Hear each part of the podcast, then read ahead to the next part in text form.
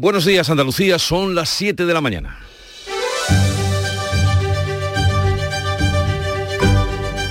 Despierta tu mente, descubre la realidad. En Canal Sur Radio, La mañana de Andalucía con Jesús Vigorra. Es 6 de diciembre, Día de la Constitución. La Carta Magna cumple 44 años. El Congreso será hoy el escenario del izado de la bandera. Años anteriores se venía haciendo en la Plaza de Colón, acto al que no asistirán los nacionalistas ni vos. Día festivo tanto por el calendario como por la alegría de las lluvias que regaron en la jornada de este lunes toda Andalucía y que a partir de mañana volverán a hacerlo y permanecerán toda la semana. También alegría en Sevilla por la inversión y el empleo que traerá la Agencia Espacial Española, solo comparable, dice su alcalde, a lo que supuso la Expo del 92, un tanto exagerada la comparación para quienes tuvimos ocasión de vivir aquella transformación del 92. Sea lo que sea, por otra parte, decepción en Granada por quedarse sin la sede de la Agencia de Inteligencia Artificial que se ha ido a La Coruña. Ahora las instituciones granadinas que apoyaron la candidatura de Granada, con su alcalde al frente, están estudiando impugnar el concurso para la concesión de la Agencia de Inteligencia Artificial. Y hoy vuelve a jugar la selección española para intentar pasar a cuartos en la clasificación del Mundial de Qatar. La última vez que consiguió pasar a esta fase fue cuando España ganó el Mundial. Pero antes de ese recorrido, España se la juega contra Marruecos, selección a la que la Roja se enfrentó por última vez en la fase previa del Mundial de Rusia. En aquella ocasión el resultado fue de empate a dos. Ante el partido de hoy, la policía va a reforzar la seguridad en prevención de posibles disturbios, sobre todo en las ciudades donde reside mayoritariamente la población marroquí en nuestro país. En Almería, el centro de imanes llama a la calma a la comunidad musulmana. El partido comenzará a las 4 de la tarde. En Canal Sur Radio, La mañana de Andalucía con Jesús Vigorra. Noticias. ¿Qué les vamos a contar con Francisco Ramón? Buenos días, Paco. Muy buenos días, Jesús. ¿Qué tal? Pero antes vamos a ver el tiempo, a conocer el tiempo para hoy. Pues tenemos cielos nubosos o cubiertos con precipitaciones más intensas y frecuentes durante la primera mitad de este día de la Constitución. Brumas y bancos de niebla matinales en la vertiente atlántica, temperaturas con pocos cambios, los vientos soplan de componente oeste. La mañana de Andalucía en Canal Sur Radio. Pues sí. Noticias con La- Francisco Ramón. La lluvia finalmente, la lluvia finalmente ha caído con fuerza en las últimas 24 horas en Andalucía Occidental y si sigue lloviendo en buena parte de nuestra comunidad será muy agradecida. A esta hora solo quedan activos avisos amarillos por precipitaciones en Almería y Granada. Donde más ha llovido ha sido en la provincia de Huelva, en el pueblo del Granado. Han recogido 101 litros, 75 en Alosno y en En la de Cádiz hay también buena cifra, 80 litros en Algeciras y en la línea. En Málaga esa cifra, la más alta, se ha recogido en Coín con 26, 19 en la capital y 21 en Marbella, donde un tornado que apenas ha durado un minuto ha causado daños leves a una trabajadora de un hospital y ha provocado numerosos daños por caídas de ramas y mobiliario urbano. Los vecinos, escuchen, no daban crédito al contemplar este inusual fenómeno meteorológico. Mira tornado. Ocho, cómo sube para arriba. Mira ahí. ¡Ostras! ¡El árbol! ¡Que se ha caído el árbol! tú! ¡Ostras! ¡Que se ha caído todo! Es un tornado, es un tornado, Es un ¿eh? tornado, tú. Le ha arrancado, pero no habéis visto Y estamos hoy a arrancado 6 de diciembre, día festivo, día de la Constitución. Las Cortes Generales celebran el 44 aniversario de la Carta Magna con la ausencia de Vox, nacionalistas e independentistas y con la novedad de cambiar la Plaza de Colón, paralizado de bandera, por el Congreso de los Diputados. Carmen del Arco, buenos días. Buenos días. A las 10 de la mañana se abre este Día de la Constitución con un hecho inédito en el Congreso. Se acoge la izada de la bandera de España. Tradicionalmente se venía haciendo en la Plaza de Colón de Madrid, pero hoy se traslada frente a la fachada del Congreso. Es el paso previo al acto oficial que va a dar comienzo en el Congreso a las 12 y media de la mañana con ausencias habituales y con otras nuevas. Vox no va a enviar esta mañana a nadie. El año pasado estuvo Macarena Y tampoco van a ir a la celebración los independentistas. No van a estar los socios de investidura de Esquerra, de PNV ni de Bildu. Tampoco se espera representación de Junts, de PDCAT, de la CUP, de Compromís ni del bloque nacionalista galego. Batet pronunciará el discurso oficial en la escalinata de los Leones, en el exterior del Congreso, como ya ocurrió el año pasado por la pandemia. Con ella van a estar Andergil, que precisamente hace un año se perdía esta celebración por estar con COVID, y también estará el presidente Pedro Sánchez. Las palabras oficiales seguro que llevan un llamamiento a la calma por parte de Batet y a la recuperación del espíritu de debate dentro del hemiciclo. Habrá después una recepción de convivencia dentro del Congreso en el Salón de los Pasos Perdidos. Informó desde Madrid Carmen del Arco, así en horas previas a la celebración de la Constitución. Los diputados y senadores celebran este aniversario de la Constitución en medio de la bronca política de las últimas semanas y en un clima preelectoral. Ana Giraldez. Crispación que refleja las trifulcas vividas en los últimos días en el Congreso por la ley del solo sí es sí y por la reforma del delito de sedición que el Gobierno prevé cerrar antes de que acabe el año con toda la bancada por la derecha en contra. Y además está el bloqueo del Consejo General del Poder Judicial que acaba de cumplir cuatro años en funciones y cuyo principio de acuerdo para la renovación entre PSOE y PP saltó por los aires al conocerse la negociación del Ejecutivo y los independentistas para eliminar el delito de sedición del Código Penal. Todo esto empaña hoy la celebración de la Constitución española mientras las fuerzas políticas afinan sus estrategias y se preparan también para una doble cita electoral el año que viene. Y el gobierno ha elegido a Sevilla para que sea sede de la Agencia Nacional Aeroespacial, mientras que ha descartado a Granada, y ahí viene el lío, para la Agencia de Inteligencia Artificial. Euforia en la capital hispalense, en la capital hispalense que ya se prepara para acoger esa sede, eh, esa sede de la Agencia Espacial Española. La decisión del gobierno tendrá un impacto en la ciudad solo comparable, dice su alcalde Antonio Muñoz, a la Expo del 92. Tendríamos que remontarnos a la exposición universal del 92. No encuentro ninguna decisión estratégica de tanto calado, de tanta dimensión y que pueda condicionar la economía, el desarrollo económico, nuestra diversificación empresarial y también la generación de empleo. Sevilla se convertirá así en uno de los centros de referencia de la industria aeroespacial de toda Europa. El consejero de Política Industrial, Jorge Paradela, ha destacado el espaldarazo que esta decisión del Gobierno central va a dar a la industria andaluza. Deseo de que, de que esta agencia espacial española radicada en Sevilla se proyecte positivamente sobre la totalidad de la región y en especial sobre las provincias de Huelva, Jaén y Cádiz, donde el sector aeroespacial cuenta también con importantes activos.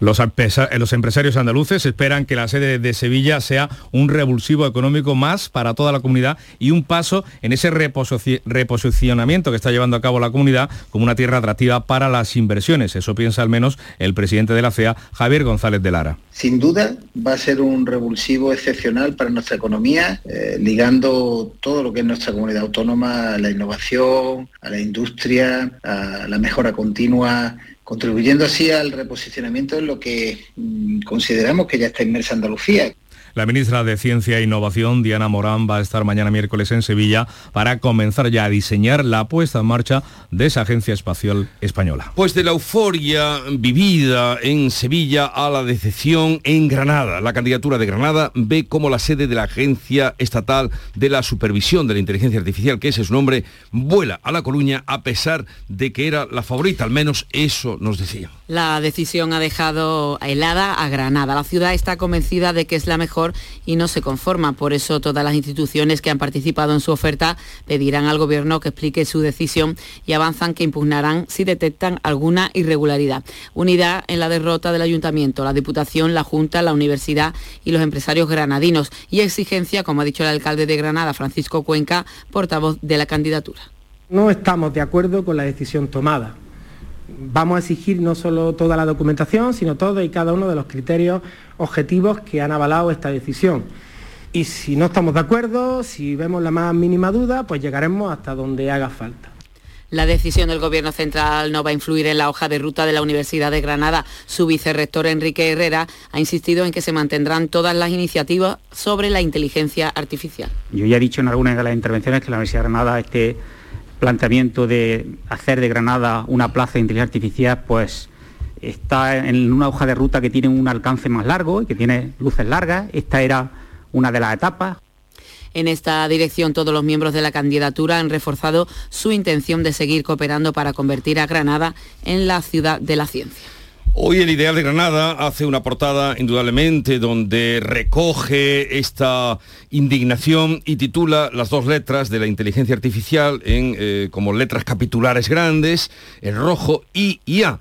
Y esas letras son la capitular de indignación una y de agravio la otra dará que hablar desde luego este asunto. El presidente andaluz, Juanma Moreno, ha defendido que Sevilla y Granada eran sin duda las candidaturas más preparadas y se ha referido a la suerte dispar que han corrido las dos. Moreno ha celebrado como una estupenda noticia que Sevilla sea la elegida para acoger la agencia espacial y al mismo tiempo se ha mostrado apenado porque el gobierno central no haya apostado por Granada para la agencia de inteligencia artificial. Bruselas muestra su preocupación por la reforma de las pensiones y podría suspender la entrega de los fondos europeos. La Comisión Europea está preocupada por la sostenibilidad del sistema de pensiones español y, advierte de que va a suspender los pagos de los fondos europeos de recuperación si España no cumple los objetivos. Así ha respondido el comisario europeo de Asuntos Económicos, el italiano Paolo Gentiloni, a una pregunta de la eurodiputada española de Ciudadanos y vicepresidenta de la Comisión de Economía, Eva Pocheva. Por el momento. Y el gobierno está estudiando, el gobierno español, suprimir la ayuda de los 20 céntimos por litro de gasolina a final de año. Los países del euro se comprometen a limitar las ayudas energéticas a los hogares más vulnerables y a las empresas más expuestas a esos precios de la electricidad y los combustibles. Ayudas generalizadas como los 20 céntimos al combustible implantada por el gobierno, que expira el próximo 31 de diciembre, tienen por tanto los días contados. En esta línea, a su llegada al Eurogrupo, la vicepresidenta de Asuntos Económicos, Nadia Calviño, adelantaba que la única ayuda segura que se va a mantener será la del transporte público gratuito. Por el momento, la única medida que hemos decidido que se extiende para 2023 y que toma un carácter más estructural es la del transporte público gratuito, que es una medida estrella, sino que además supone un uso muy eficiente de los recursos públicos y contribuye a contener la inflación. La Comisión Europea espera los 27, que los 27 tomen hoy una decisión sobre si congelan 7.500 millones de euros a Hungría. Bruselas también espera otra decisión sobre el plan de recuperación de Víctor Orbán que asciende a 5.800 millones. Los dos reembolsos están condicionados a que Budapest cumpla los objetivos fijados en las reformas que se le exigen. Son 27 medidas contra la corrupción y la independencia judicial, un seguimiento que realizan los ministros de Economía de la Unión Europea, como explica el portavoz de comunitario Eric Mamer. Ahora la pelota está en el tejado del Consejo. Creemos que tiene todos los elementos para tomar una decisión al respecto en su reunión. Y seguimos hablando de dineros o de números, porque Andalucía cerrará este año con un déficit del 1,1%, una décima más que la media de las comunidades autónomas, según un estudio de la Fundación de Estudios de Economía Aplicada. Andalucía será una de las siete comunidades que va a cerrar este ejercicio con un déficit superior al 1%, según FEDEA. Ese informe explica el déficit porque este año las comunidades no han recibido fondos extra para compensar los gastos de la COVID-19 y porque los recursos del sistema de financiación autonómica han sido menores en esta ocasión por la liquidación negativa del año 2020. Y el gobierno va a sancionar a aquellos viajeros que disfruten de un bono gratuito de media distancia y que hasta en tres ocasiones reserven billete y luego no lo utilicen. El 10% de los titulares de los abonos gratuitos de media distancia hacen un uso fraudulento o irregular de ellos, ya que reservan una plaza que luego no utilizan. Renfe incautará la fianza de 20 euros y además les va a anular el abono si no han cancelado con dos horas de antelación al viaje. De este modo se busca evitar que otros usuarios se queden sin plaza tras las quejas por no poder viajar en trenes que van casi vacíos. Raquel Sánchez la ministra de Transporte aseguraba que se iba a aplicar esta cancelación.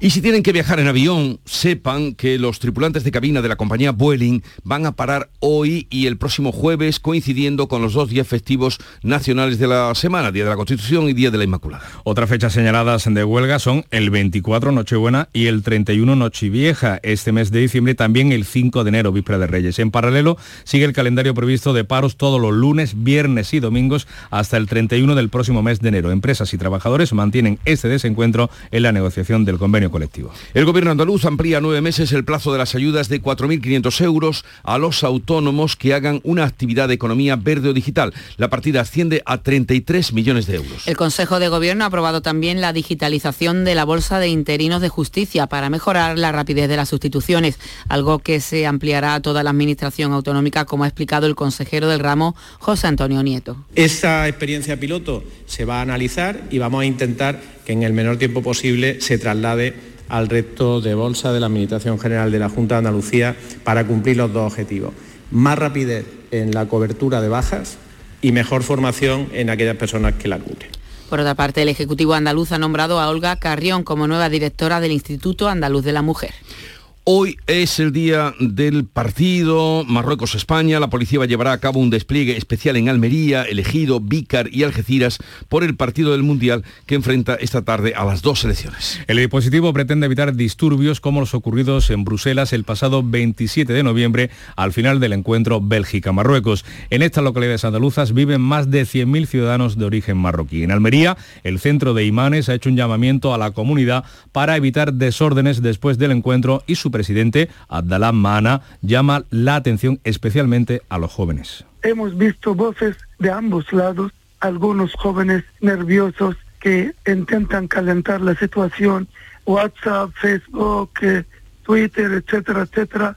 Por eso pedimos la calma un llamamiento al que se ha sumado también el Consulado General de Marruecos en Almería. Y Correos ha detectado tres nuevos sobres sospechosos en los que se habían introducido ojos de animales y que estaban dirigidos a la Embajada de Ucrania en Madrid y a los consulados de Málaga y Barcelona. Los sobres fueron localizados ayer por los sistemas de seguridad de Correos, pero lo comunicaron a la Policía Nacional. No contenían sustancias explosivas o de flagrantes, sino ojos de animales. Son similares al envío recibido el pasado viernes en la Embajada de Ucrania en Madrid y a los detectados en otras embajadas y consulados de ese país en diferentes puntos de Europa.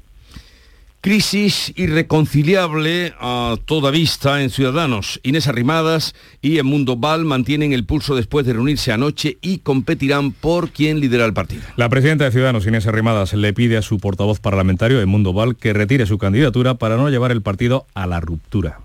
Con mi compañero Edmundo Val hemos tenido discrepancias importantes, pero nada, ni siquiera esa discrepancia importante que existe y no se las voy a negar, puede llevar al partido a la ruptura. Val dice que ya es tarde y emplaza Rimadas a integrarse en su lista.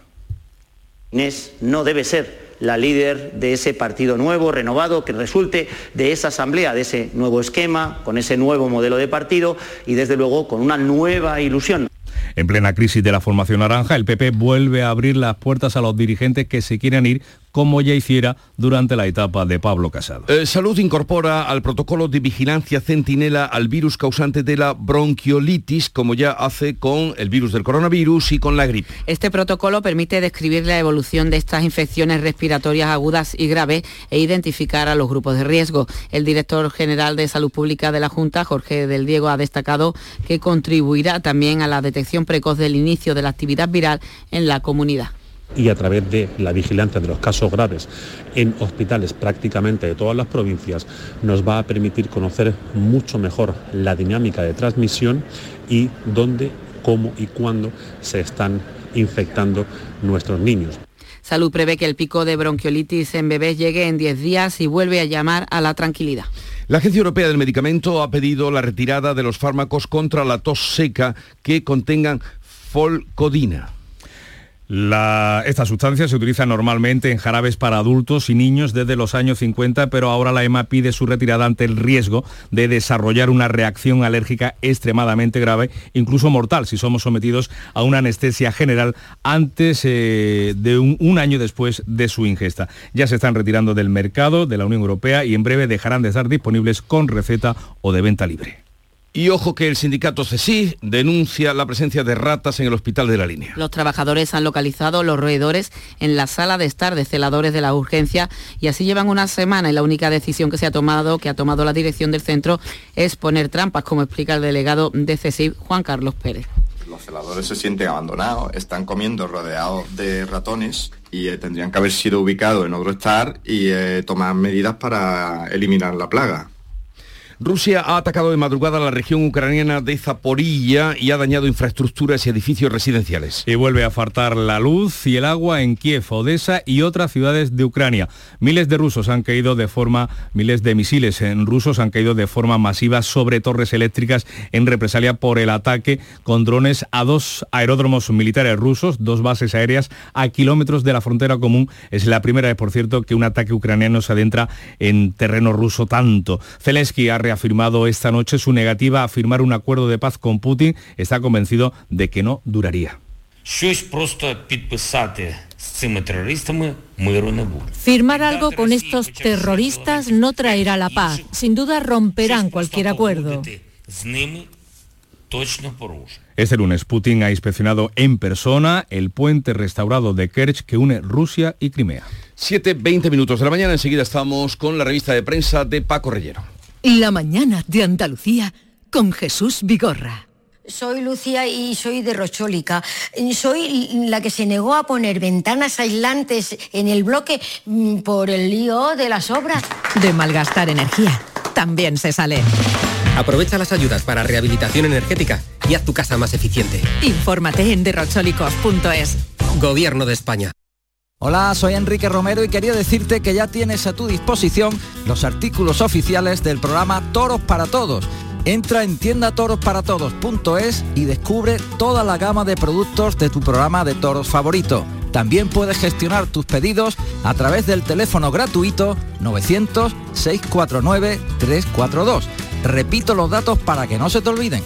tiendatorosparatodos.es o al teléfono 900-649-342. ¡Que lo disfrutes! Somos la generación más inclusiva y diversa de toda la historia. Compartámoslo, gritémoslo, démoslo todo, sintámonos orgullosos. Pero sobre todo, aprovechémoslo. Si nos dejan, tenemos la oportunidad de crear una sociedad en la que todos seamos protagonistas. Tú también. Grupo Social 11. Generación Inclusión. La mañana de Andalucía.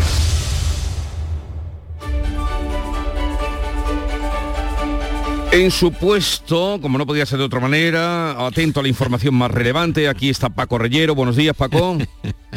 en mi puesto y tú en el tuyo, los dos en el nuestro y los oyentes pendientes de a ver qué hay en la prensa, cómo viene el kiosco, 7 y 22 minutos, el país que publica esa encuesta que lleva a esta conclusión, una candidatura unida encabezada por Yolanda Díaz, se llevaría votos de los socialistas del PSOE, llegaría a los 57 escaños y facilitaría reeditar la coalición del gobierno actual. En el editorial de ese diario leemos que acudir por separado a las elecciones generales comportaría, por el contrario, una pérdida importante que dificultaría seriamente una posible coalición de izquierdas, porque eh, fíjate, en esto sumar se quedaría en 23 escaños, Podemos en 7 y más país en 2. Sin embargo, la suma conjunta de todos bajo una única candidatura llevaría a alcanzar los 57 eh, escaños. El Mundo abre su edición contando que la ex número 2 de Calviño coloca al marido de la ministra, Ana de la Cueva, ex secretaria de Estado de Economía, nombra a Ignacio Manrique de Lara alto cargo en Patrimonio Nacional.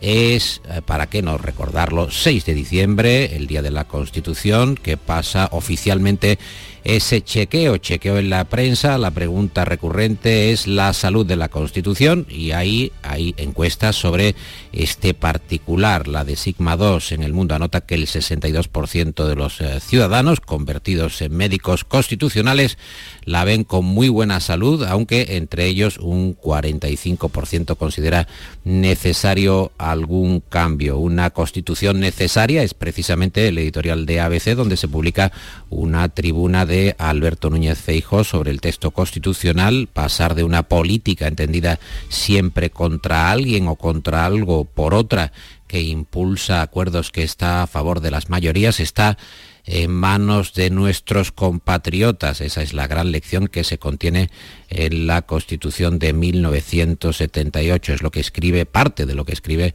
Feijo en esa tercera de ABC. Feijo, por cierto, que encontramos también en el Confidencial, volverá, dicen en ese digital, a la batalla económica tras la Navidad para recuperar el impulso político. Bueno, y ABC titula en su portada Arrimadas prolonga la agonía de Ciudadanos. Sí, hay un enfrentamiento, lo estamos comentando también durante la mañana, abierto entre Inés Arrimadas y Edmundo Val, y ella solo dice que va a renunciar a liderar el partido si su hasta ahora mano derecha Val retira esa candidatura a las primarias eh, más cercana, la candidatura a pactar con el PSOE, al menos a abrirse a opciones distintas de pacto. Fotografía de portada del mundo con un grupo de españoles de origen marroquí posando con las banderas de Marruecos y de España en Barcelona. Titula El Mundo que los hijos de los inmigrantes marroquíes se inclinan por el país de sus raíces en el duelo de octavos con España. El español cuenta que cónsules marroquíes llaman a la calma, la policía que peina también las redes de los eh, ultras españoles, encontramos en ese digital el español, sobre la urgencia de la reforma de las pensiones. Está muy presente en la prensa esta mañana que debe eh, estar ultimada antes de que acabe el año, que se finalice el 22. Nuevo aviso de Bruselas. El comisario de Economía, Paolo Gentiloni, advierte de que sin pensiones sostenibles se recortarán los fondos europeos. En el país encontramos que el Tribunal Constitucional se acerca a un bloqueo indefinido, seis magistrados contra esa renovación parcial que propone el gobierno ABC, Europa que sube el tono contra la gestión de Sánchez en justicia y exige renovar el Consejo y en la vanguardia leemos que Europa amonesta a España por el bloqueo del Poder Judicial, asunto que también destaca el diario.es. En cuanto a las portadas provinciales andaluzas, Diario de Sevilla y ABC de Sevilla, que anotan que la capital consigue la Agencia Espacial Española. Vemos, ah, por cierto, en la fotografía del Diario de Sevilla a una joven disfrazada de astronauta en el encendido navideño eh, que acompañó la foto esa la... foto esa Paco eh, una astronauta muy rara eh bueno, no sé si, no, sé si la no encontraron el disfraz. Con, bueno, en fin, definiría. Es que la foto ¿Cómo la definirías tú? Parece, un astronauta, eh, una astronauta rarísima, vamos, un astronauta, un astronauta amateur, o... un astronauta que quiere ser y a ver si llega. Bueno, lo cierto es que está en la fotografía de portada del diario de Sevilla y Granada hoy ideal, al contrario, para palo del gobierno al elegir La Coruña como eh, sede de la Agencia de la Inteligencia Artificial muy llamativo el diseño de la portada del Ideal de Granada, eh, indignación y agravio, jugando con las letras mayúsculas I y A de inteligencia artificial para convertirlas precisamente en indignación y agravio. Alumbrados y lucimiento, Diario de Cádiz, las luces de Navidad que también están en las portadas, se encendió la gaditana a medias, Córdoba que nos cuenta que hoy abren los patios para festejar la declaración de patrimonio de la humanidad y en el Diario Sur encontramos que la moda de los vapers se está extendiendo entre los jóvenes, lo vemos día a día y ahora genera problemas en los institutos. Bueno, un segundito que vamos a la información deportiva que hoy trae Antonio Camaño. Buenos días.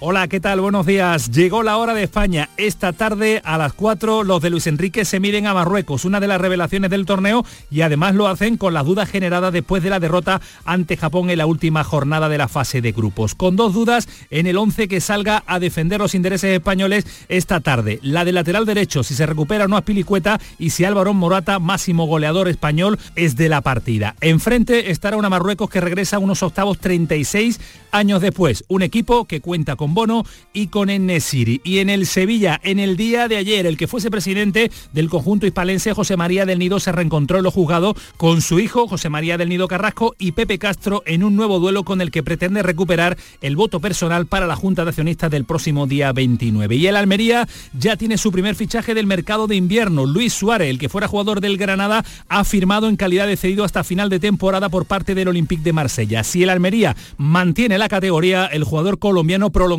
su vinculación con el conjunto almeriense con esa opción de compra que tiene el Almería para quedarse en propiedad del jugador. Información deportiva y antes de llegar a los titulares vamos con el cierre del kiosco. ¿Con qué echamos hoy el pestillo, Paco?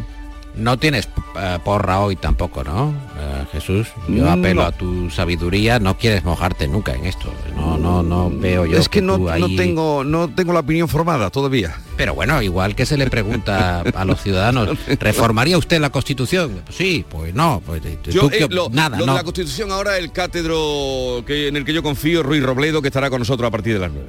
lo Hombre, que diga él. A- alguien, una fuente de autoridad. Bueno, leo en eh, The Objective eh, un artículo de Nacho Peña que habla sobre Luis Enrique. Luis Enrique era el streamer, está muy comentada esta ocupación de Luis Enrique en la prensa y Nacho Peña opina que sí, que, que compra que haga de streamer, pero a ver qué pasa esta noche con los resultados. El entrenador que como sabemos ha traído todas las críticas, las positivas y las negativas, pero ah, llega un día decisivo y la afición está esperando a ver si realmente eh, la receta de Luis Enrique funciona o no funciona. Hablaremos mañana ya que no te mojas. Yo espero que sí, que gane nuestra selección. Ah, no, yo quiero que Y- gane la selección española. ya, ya, pero claro. tú no dices el resultado, que es lo... A ver, ¿qué resultado? Yo voy a decir, por ejemplo, sé. 2-1. Yo me Yo voy a mojar. 2-1, 2-1. dice, yo qué sé. 6-0, yo qué sé. Hasta luego. Hasta Adiós, mañana. adiós. adiós. adiós.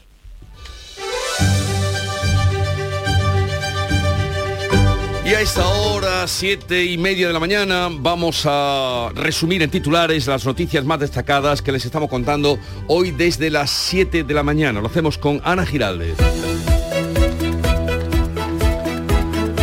La lluvia se desplaza hoy a Andalucía Oriental después de caer con fuerza en las últimas 24 horas. Hoy quedan activos avisos amarillos en Almería y Granada. Huelva es donde más ha llovido, con más de 100 litros, por ejemplo, en el Granado. En Marbella un tornado ha causado daños leves a una mujer y numerosos daños por caídas de ramas y mobiliario urbano. 6 de diciembre, Día de la Constitución, las Cortes Generales celebran el 44 aniversario de la Carta Magna. Este año con la ausencia añadida de Vox, además de nacionalistas e independentistas y con la novedad de cambiar la Plaza de Colón por el Congreso para izar la bandera de España.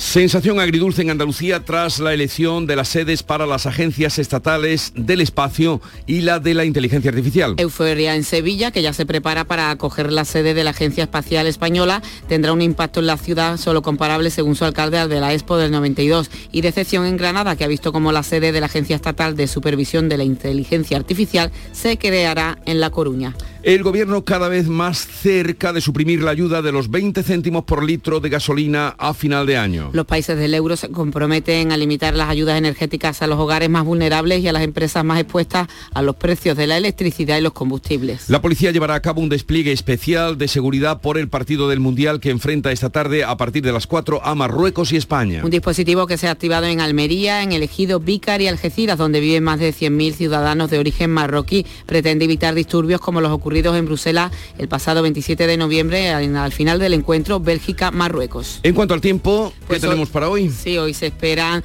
cielos nubosos o cubiertos con precipitaciones que sean más intensas y frecuentes durante la primera mitad del día. A esta hora solo quedan activos avisos amarillos en Almería y Granada, como decíamos, brumas y bancos de niebla matinales en la vertiente atlántica, las temperaturas con pocos cambios y los vientos que se esperan de componente oeste.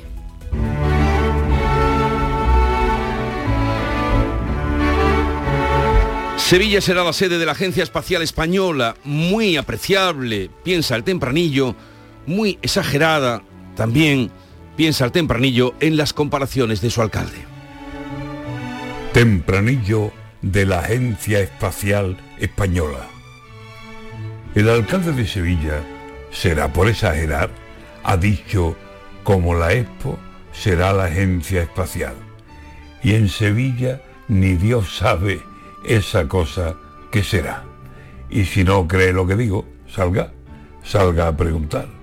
De los platillos volantes, de otro paseo lunar, se pondrá rica Sevilla, tanto trabajo va a dar. Deseo que sea un acierto, que sea un éxito total y que Sevilla se alce a un gran nivel nacional. Pero, alcalde, ¿no exagera su palabra al comparar la Expo del 92 con esta agencia espacial? Si eso a Sevilla le suena a extraterrestre total.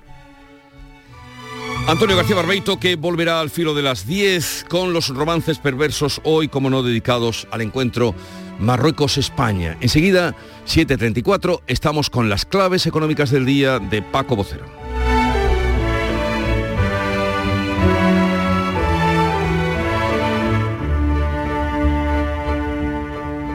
La mañana de Andalucía. Manolo, ¿estás pensando lo mismo que yo? Pues claro, Ana, estoy pensando en los romeros de Alanís. Jamón, paleta, caña de lomo y embutidos de bellota son su especialidad. Y ya hay que ir disfrutando. Como siempre me lees el pensamiento. Ahora mismo entro en shop.losromerosdealanís.com y en dos días tenemos nuestro jamón en casa. Pero ibérico de bellota, ¿eh, Ana? Los romeros de Alanís, de nuestras dehesas a tu mesa. Cuando celebramos el Día de la Constitución, estamos celebrando lo que somos porque hace 44 años empezamos a ser un país más abierto, más justo y más libre. Celebrémoslo juntos el próximo 10 de diciembre con el sorteo de la Constitución de Lotería Nacional, con 15 millones a un décimo. Loterías te recuerda que juegues con responsabilidad y solo si eres mayor de edad. Ahora es el momento de Agrupa. Con la financiación Agrupa de Cajamar puedes unir tus préstamos y créditos en un solo pago y tomar así el control de tus gastos. Ahora es el momento de organizar tus finanzas y planificar nuevos proyectos. Nosotros te ayudamos. Consulta en nuestra web apartado financiación. Financiación otorgada por GCC Consumo, Cajamar Consumo. Cajamar, distintos desde siempre. Las claves económicas con Paco Bocero. Paco, buenos días. Buenos días, Jesús. ¿qué Buenos tal? días, buenos días. buenos días. ¿Qué claves tenemos para hoy? Pues mira, hoy tenemos algunas claves para dejar apuntar que son de interés que vienen de la eurozona y algún punto importante porque al final mm, las bolsas abren hoy como también lo harán el jueves el día de la Inmaculada y les queda un último día eh, de cierre que será el próximo lunes 26 por otro lado de la Navidad pero vamos vamos a ir con estas claves que la primera tenía que ver o tiene que ver con las empresas y es que su actividad ha continuado deteriorándose la zona euro en noviembre por quinto mes consecutivo aunque a menor ritmo ese ha sido el resultado del PMI que se publicó ayer que tiene un análisis menos pesimista que el anterior de octubre. Y es que aunque aumenta la posibilidad de que la zona entre en recesión, lo cierto es que la desaceleración sigue siendo modesta. Ese PMI de servicio ha mejorado en España, volviendo a positivo, mientras que ha caído en Francia y Alemania. Por cierto, que hoy le va a tocar al PMI del sector de la construcción y va a poder completar la visión más anticipada de la actividad de las empresas prácticamente ya en la zona euro. Y a esta le vamos a sugar otra clave, que es la que marcó ayer el índice Centix de confianza de los inversores, que mejora en diciembre, aunque siga negativo. Y este dato de confianza, que es el mejor desde junio pasado, supone que el estado de ánimo económico mejora por segunda vez consecutiva, ya lo hizo en noviembre, y con él los responsables de elaborar este índice se preguntaban con cierta sorna, ¿terminará la recesión antes de que realmente haya comenzado? Muy curioso que en las últimas semanas comiencen a aparecer datos menos negativos cuando hace un mes eh, todos manejaban la palabra recesión. Sin duda, vamos a ver, no es que sean positivos, como bien dice, son menos negativos e incluyen esa palabra, pero comienzan a utilizarla con más precauciones. Una especie de que las cosas se han puesto mal, fundamentalmente por la inflación, y eso es evidente, y se pueden poner peor, desde luego, pero que esa recesión podría ser menos dura de lo que se creía. Al final, desde luego, todo hay que tomarlo con muchas reservas, porque, por ejemplo, si vemos los datos de comercio minorista, también conocidos ayer, en octubre cayeron un 1,8 en la zona euro, el mayor retroceso en un año. En el peor dato, en Austria y Bélgica, que sin embargo fueron datos positivos en Portugal y en España. Bueno, también esta mañana estamos dando un dato, Paco, eh, en, la- en las noticias que habla de que Andalucía cerrará este año con un déficit del 1,1%, una décima más que la media de las comunidades autónomas, según el estudio de la Fundación Estudios de Economía Aplicada. De ¿Qué quiere decir? Sí, de FEDEA. ¿Qué- Exactamente, ¿Qué quiere decir esto? ajuste- los ajustes, los ajustes de las cantidades entregadas a cuenta el año pasado y también una una, mm, una falla ahí debida al COVID, ¿no? Pero no es una cantidad en absoluto relevante, ningún, no tiene absoluto Nos tranquilizas. problema, vaya. Nos No, por tranquiliza. supuesto. Cuando yo hablo la palabra, cuando veo la palabra déficit, duda. ya empiezo a mirar por dónde. ¿Quién se ha llevado mi queso? Como decía el otro. Exactamente. Oye, ¿qué más? Pues nada, simplemente recordar el aviso de Bruselas que es, importante sobre esa preocupación sobre la sostenibilidad del sistema de pensiones en España y la falta de acuerdo en las medidas para su ajuste, que es un asunto serio, serio ¿no? La, la advertencia de estos días que está conociendo del comisario de Economía de Gentiloni de que si la reforma no cumple con los objetivos que trasladó el mismo gobierno, pues está ahí con esa una posible suspensión de entrega de la cuarta entrega de los fondos, una posible suspensión temporal que sería de seis meses mientras se soluciona lo del tema, ¿no? Pero no resulta, resulta un asunto que realmente hay que tomárselo muy, muy en serio, sin duda ninguna. ¿Y saben ustedes por qué notarán que hoy es fiesta, si son habituales eh, oyentes de este programa? Porque los días de fiesta, eh, Paco trae las vísperas, las vísperas y los días festivos trae la clave musical. Hoy vamos a hacer un homenaje a ese legendario rocker llamado Roy Orbison. Se cumple aniversario de, su fallecimiento. Fue un 6 de diciembre del 88 y esta canción fue su éxito póstumo, Vivir para ver, You Got It, una auténtica joya.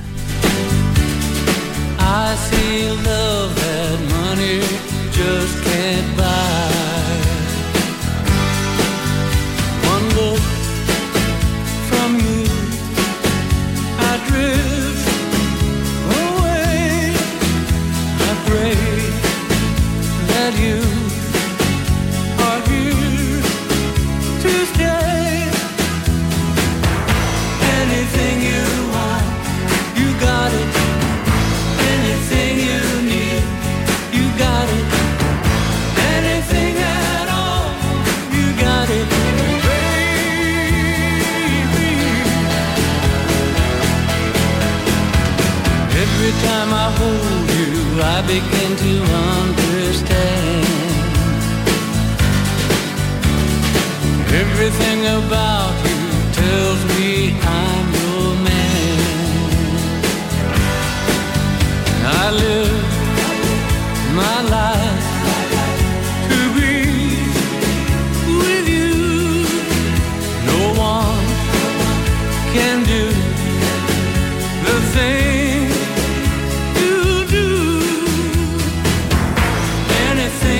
Una bellísima canción, Paco. Maravilla, una maravilla, una pena que no conociera el éxito con ella, pero está bien, no lo ha dejado a nosotros. Que tengas un bonito día esta mañana. Igualmente, hasta mañana.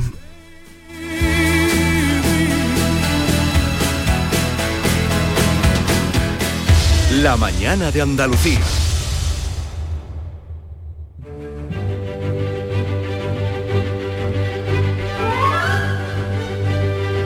Y hoy, un poquito retrasado para lo que es la hora habitual, damos cuenta del santoral que recuerda a San Nicolás de Bari, a quien la tradición le atribuye el ser la figura que instauró la tradición de compartir regalos de Papá Noel. De ahí, San Nicolás, San Nicolás de Bari.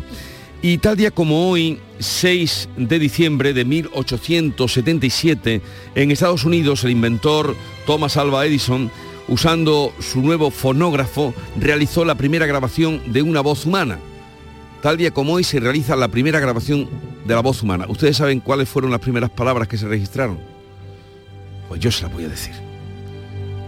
Cuando hizo la prueba, grabó. Mary tenía una ovejita de blanco y fino candor y allá donde iba Mary, la ovejita iba en son.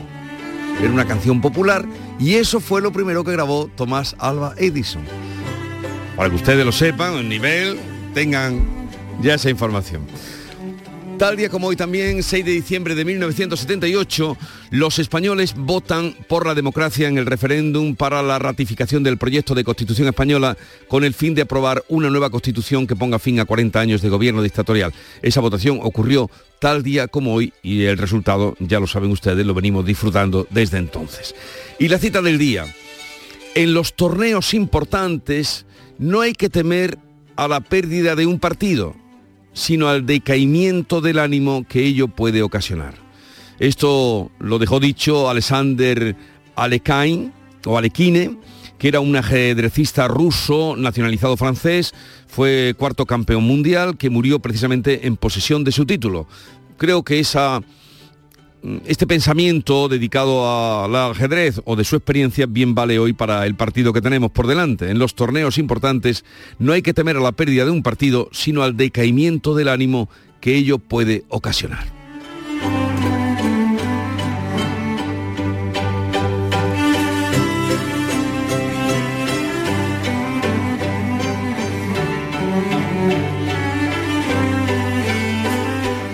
7.44 minutos de la mañana, días de mucho tránsito en las carreteras. En un momento hablamos con Ana Luz Jiménez, que es la jefa provincial de tráfico de Sevilla y coordinadora de la DGT en Andalucía. La mañana de Andalucía.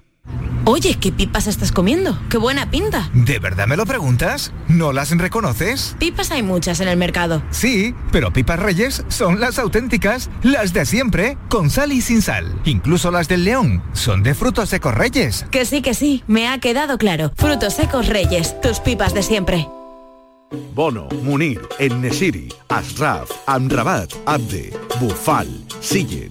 La selección marroquí se ha convertido en una de las sorpresas del Mundial.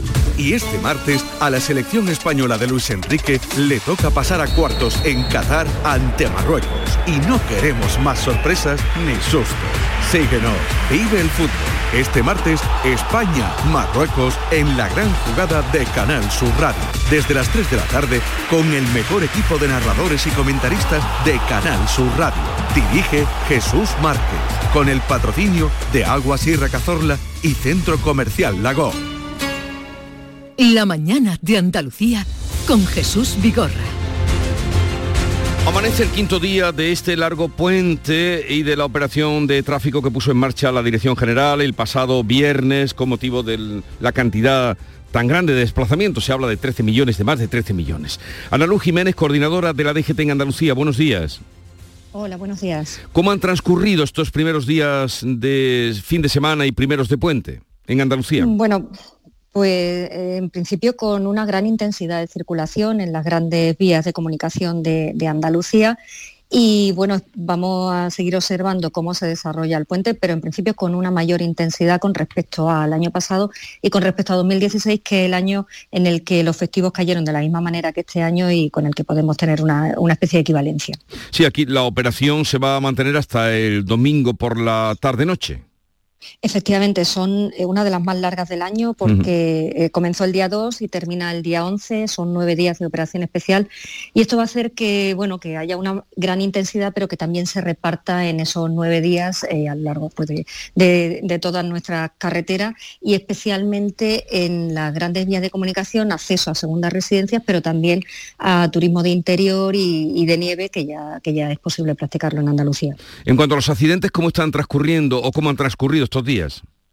Bueno, pues tenemos que, lamentar eh, la ocurrencia de un accidente mortal en la provincia de Córdoba y por eso tenemos que hacer una llamada a la precaución y a la prudencia en estos días en el que nos vamos a juntar con amigos, con familiares, donde mm, bueno puede que eh, tengamos comidas, que tengamos eh, la posibilidad de ingerir bebida alcohólica. Hay una campaña especial de vigilancia de esta, de la presencia de alcohol y otras drogas en la conducción y tenemos que ser muy prudentes y muy precavidos con los factores de riesgo. Hablan ustedes, Ana Luz, de, me refiero a la Dirección General de Tráfico, de más de 13 millones de desplazamientos en estos días, en estos 10 mm, días que van a ser eh, arriba abajo. En Andalucía, 2.800.000. Eh, ¿Cómo se hacen estas estadísticas y estos, estos números?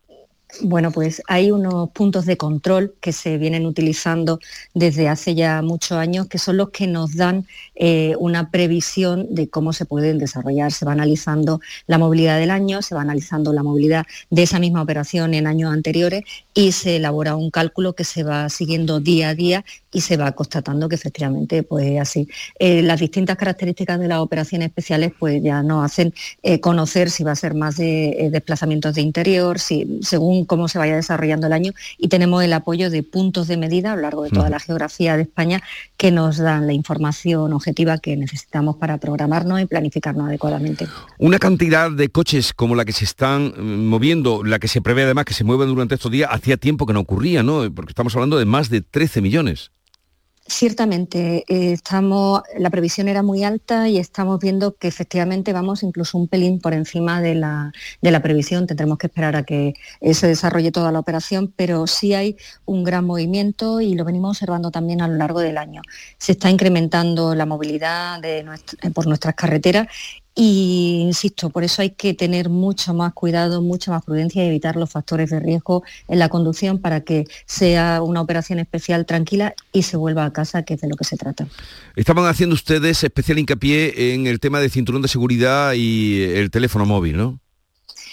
Pues los factores que aparecen con mayor frecuencia en los accidentes mortales, no solo en España, sino también en Andalucía, en primer lugar, y lleva repitiéndose ya del orden de cuatro años, es la distracción. Eh, la conducción distraída eh, aparece como el factor principal en la producción del accidente y detrás de esa conducción distraída está en muchas ocasiones lamentablemente el uso del teléfono móvil, que ha venido para quedarse, pero tenemos que tener muy claro que es incompatible con la conducción segura. Aparte de eso, también se ha observado eh, bueno, la presencia del alcohol y otras drogas y la velocidad excesiva inadecuada.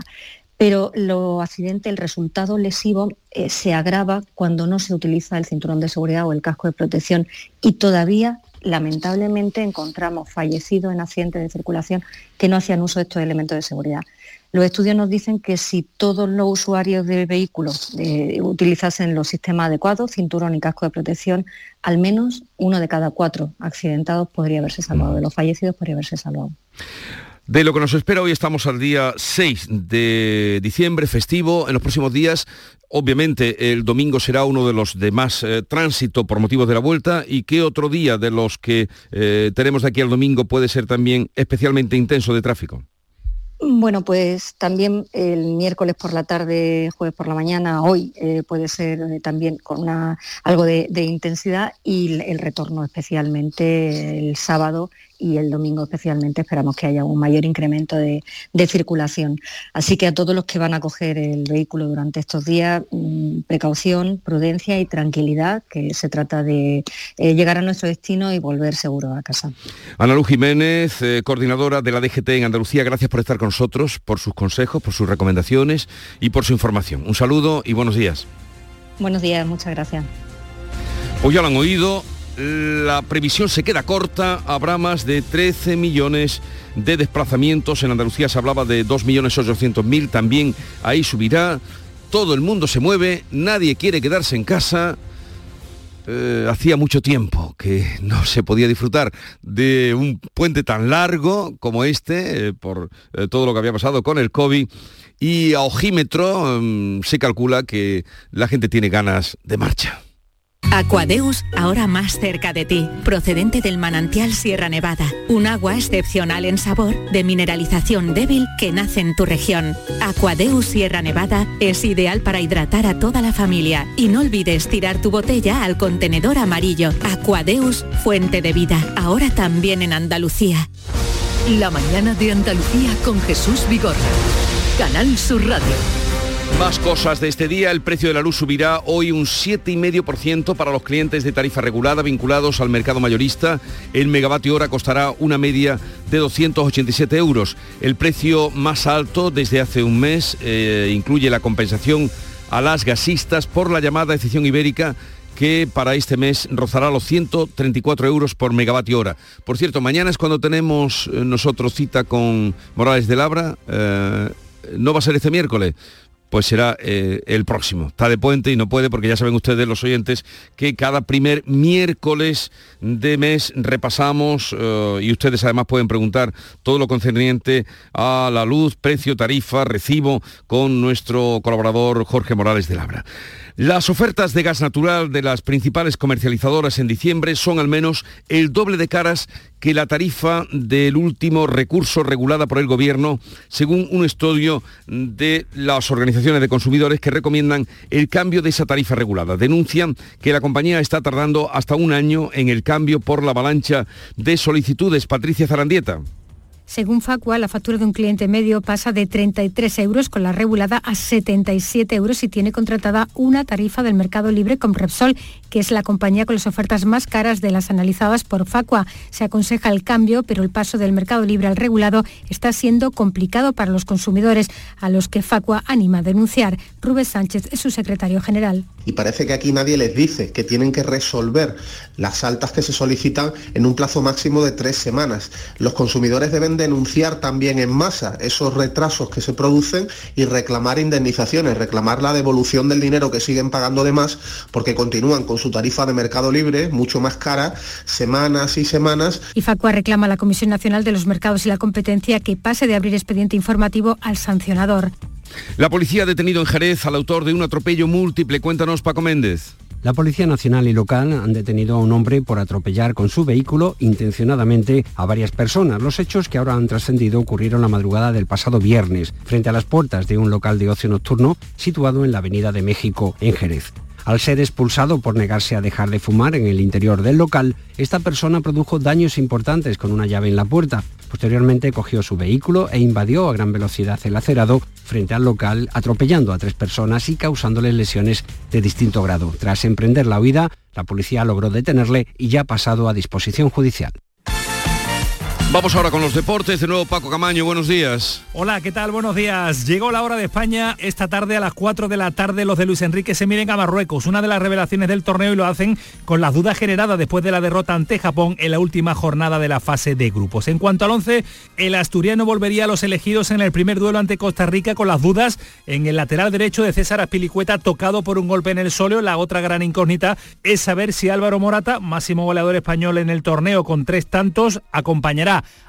a Marco Asensio o Dani Olmo y se caerá Ferran Torres. Es la duda que se mantiene en este momento. Enfrente estará una Marruecos que regresa a unos octavos de final 36 años después, invicta en Qatar y con el cartel de revelación del torneo. A pesar de todo, dice Luis Enrique que el objetivo es el mismo, seguir ganando y que han venido a disputar siete partidos hasta la final. El fútbol no es que sea un deporte justo, pero si haces más méritos que el rival, normalmente, normalmente se suelen ganar los partidos. Si luego no, no da, haciendo más méritos que el rival, pues felicitaremos al rival y, nos iremos para casa, no hay ningún problema. Pero yo estoy convencido que vamos a hacer más méritos que Marruecos y que vamos a, a poder llegar al resultado. Y si luego no llega, no hay ninguna preocupación. ¿Y con qué voy a estar contento? No lo sé. Hasta que no vea hasta dónde llegamos. El objetivo desde el principio, ¿cuál ha sido? ¿Cuál es el que hemos repetido aquí desde que hemos llegado? Jugar siete partidos, ¿no? Pues siete partidos queremos jugar.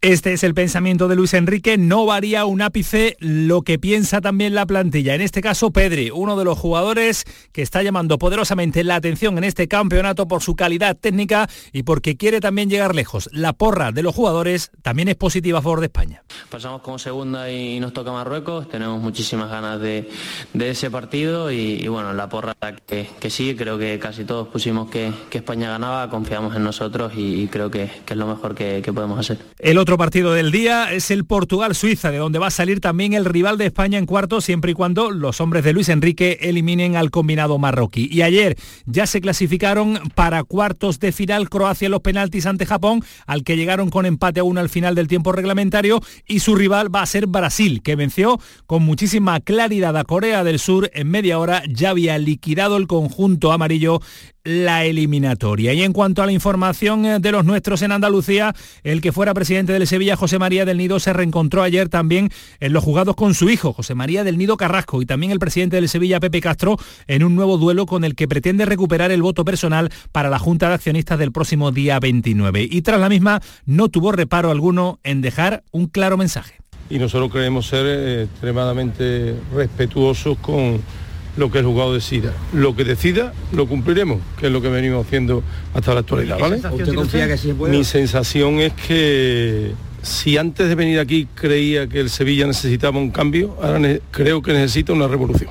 En lo deportivo, el Sevilla inicia una semana diferente en esta pretemporada. San Paoli arrancó los entrenamientos con la mirada puesta ya en los amistosos ante Mónaco y Benfica, con un buen número de canteranos en el último entrenamiento. Y el Betis vuelve a los entrenamientos, fin a las vacaciones. Toca apretar, toca exprimir el máximo porque los de Pellegrini se jugarán muchísimo de aquí a final de temporada. Hoy es el día en el que el técnico chileno equilibrará el estado físico de los jugadores. Hoy se encuentran de nuevo en la ciudad deportiva Luis del Sol, a excepción de los internacionales y el Almería tiene su primer fichaje del mercado de invierno. El colombiano Luis Suárez ya es jugador del Almería para lo que queda de temporada y lo hace en calidad de cedido por parte del Olympique de Marsella, con opción de compra a final de temporada para los rojiblancos si el Almería logra la permanencia en primera división. El cafetero va a reforzar el ataque del equipo de Rubi y aunque no va a poder jugar el partido del Cádiz el próximo 30 de diciembre, sí podría disputar el partido que inicia el año ante la Real Sociedad, siempre y cuando se libere una de las fichas de la primera plantilla ya que el club tiene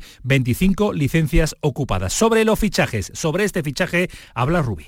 Yo soy de los que eh, también me ilusiono con los fichajes y nos tenemos que ilusionar, pero al final eh, para mí la familia es, es ir creando jugadores que se identifiquen con el club, con la ciudad y no ir cambiando continuamente jugadores. Es decir, que tenemos que valorar los que han venido ya este verano también, que están ayudando muchísimo. Y en segunda, Málaga y Granada ya preparan su duelo particular del próximo jueves. El equipo de Pepe Mel viene de perder ante el Levante y necesita recuperar la moral ante el enfrentamiento andaluz. La pelea por el descenso del equipo costasoleño hace aumentar la presión del Málaga que tiene la necesidad de sumar tres puntos cuanto antes. Mientras que el Granada, todas las miradas están puestas en Uzuni. El atacante albanés ha recuperado el gol, dos goles en el último encuentro ante el Alavés y llega a la Rosaleda en un estado de forma extraordinario. El Granada prepara un desembarco masivo de aficionados en la capital de la Costa del Sol.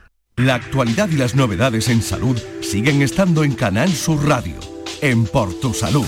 Las noticias sobre investigación médica, prevención, terapias, las personalidades destacadas de la medicina en Andalucía. Por Tu Salud. Desde las 6 de la tarde con Enrique Jesús Moreno.